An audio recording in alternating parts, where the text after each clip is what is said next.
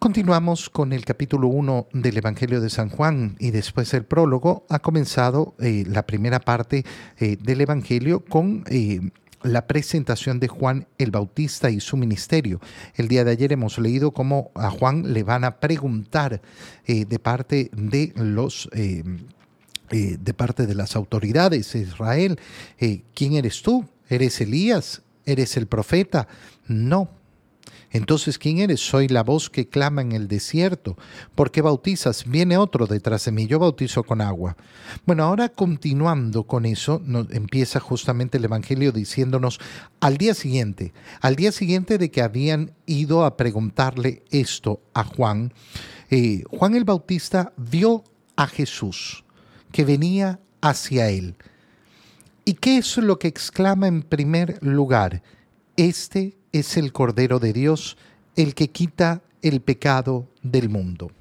Esta expresión, que lógicamente nosotros la conocemos porque la pronunciamos siempre en la Santa Misa, eh, todo sacerdote tiene la misión de tomar eh, esa postura de Juan el Bautista, eh, hacerse uno con Juan el Bautista para testimoniar ante todo el pueblo de Dios, este es el Cordero de Dios, el que quita el pecado del mundo.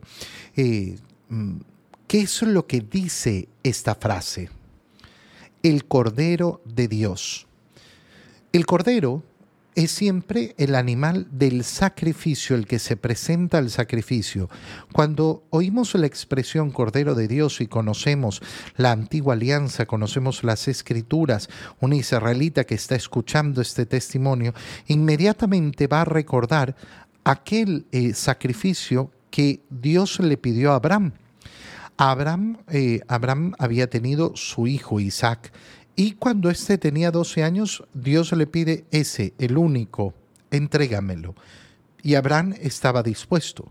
Cuando iban a realizar el sacrificio, Isaac le pregunta, eh, Padre, llevamos todo lo necesario, pero no tenemos el cordero para el sacrificio.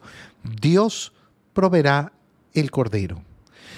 El Cordero de Dios significa lógicamente ese Cordero que ha sido sacrificado en la noche pascual en eh, el Éxodo, es decir, cuando el pueblo de Israel se encontraba en Egipto y va a ser liberado por Dios de esa esclavitud.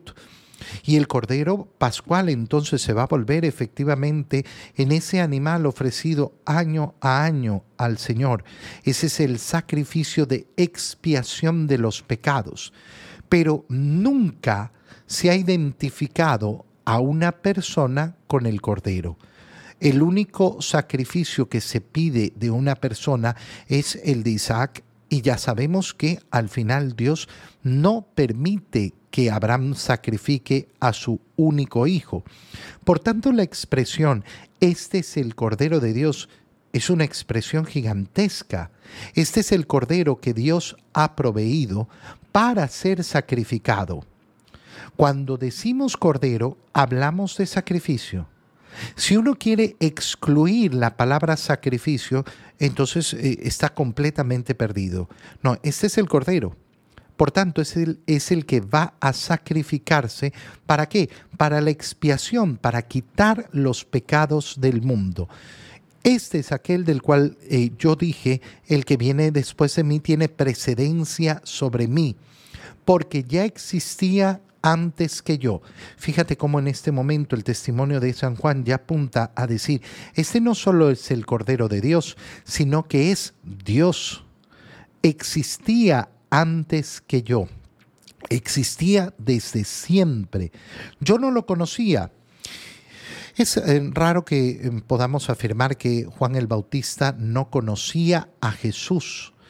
Nosotros sabemos perfectamente que María ha estado eh, en la casa de Isabel, la madre de Juan el Bautista, durante tres meses eh, antes del nacimiento de Juan. Mm, lo más probable es que ha estado en ese nacimiento de Juan. Y lo más probable es que se hayan visto muchas veces. Tienen pocos meses de diferencia eh, de edad Juan y Jesús. Pero no es que esté mintiendo Juan el Bautista sino que nos está diciendo algo profundísimo. Es decir, lo más seguro es que Juan el Bautista y Jesús se conocían y se conocían bastante bien. Pero lo que no conocía Juan el Bautista era que Jesús era aquel que él estaba anunciando. Eso nos muestra la vida ordinaria que ha llevado Jesús durante 30 años, como nada en su vida manifestaba su divinidad. Solo en el momento en que empieza su obra pública, su vida pública, entonces se manifestará. Esto es precioso, ¿por qué? Porque durante 30 años Jesús ha vivido una vida doméstica, una vida normal, una vida como la de cada uno de nosotros. Entonces Juan dio este testimonio vi al Espíritu descender del cielo en forma de paloma y posarse sobre él en el momento en que ha sido bautizado el Señor. Y esta era la señal. De nuevo dice, yo no lo conocía, pero el que me envió a bautizar con agua me dijo, aquel sobre quien veas que baja y se posa el Espíritu Santo, ese es el que ha de bautizar con el Espíritu Santo. Mira cómo Juan se eh, preocupa de hacer la diferencia, la diferencia profunda entre el bautizo de Él, que lo llama bautizo con agua, y el bautizo con el Espíritu Santo, que es el que hará el Señor. Son dos bautizos distintos. Una persona podría decir, ay, pero nosotros también somos bautizados con agua. Sí, por supuesto, ese es el signo sacramental. Pero lo que constituye el resultado de esa acción de bautizar con agua es la infusión del Espíritu Santo, el perdón del pecado original, el configurarnos con Cristo, el volvernos hijos de Dios.